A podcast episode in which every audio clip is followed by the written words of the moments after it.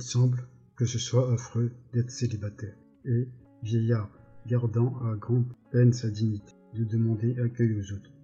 Quand on veut passer une soirée en compagnie, d'être malade et du coin de son lit, de considérer la chambre vide pendant des semaines, de toujours prendre congé à la porte des maisons, de ne jamais grimper l'escalier aux côtés de sa femme, de n'avoir dans sa chambre que des portes de communication s'ouvrant sur les appartements des autres, de rentrer chez soi en partant son repas du soir à la main, d'être obligé d'admirer les enfants des autres, sans avoir le droit de répéter sans cesse je n'en ai pas, de se composer une apparence et un maintien calqué sur un ou deux célibataires, surgit de nos souvenirs de jeunesse. Voilà comme il en sera, à cela près qu'on en est là, en réalité aujourd'hui, et qu'on y sera plus tard, avec un corps réel et une tête réelle, par conséquent aussi avec un front pour dessus, avec la main.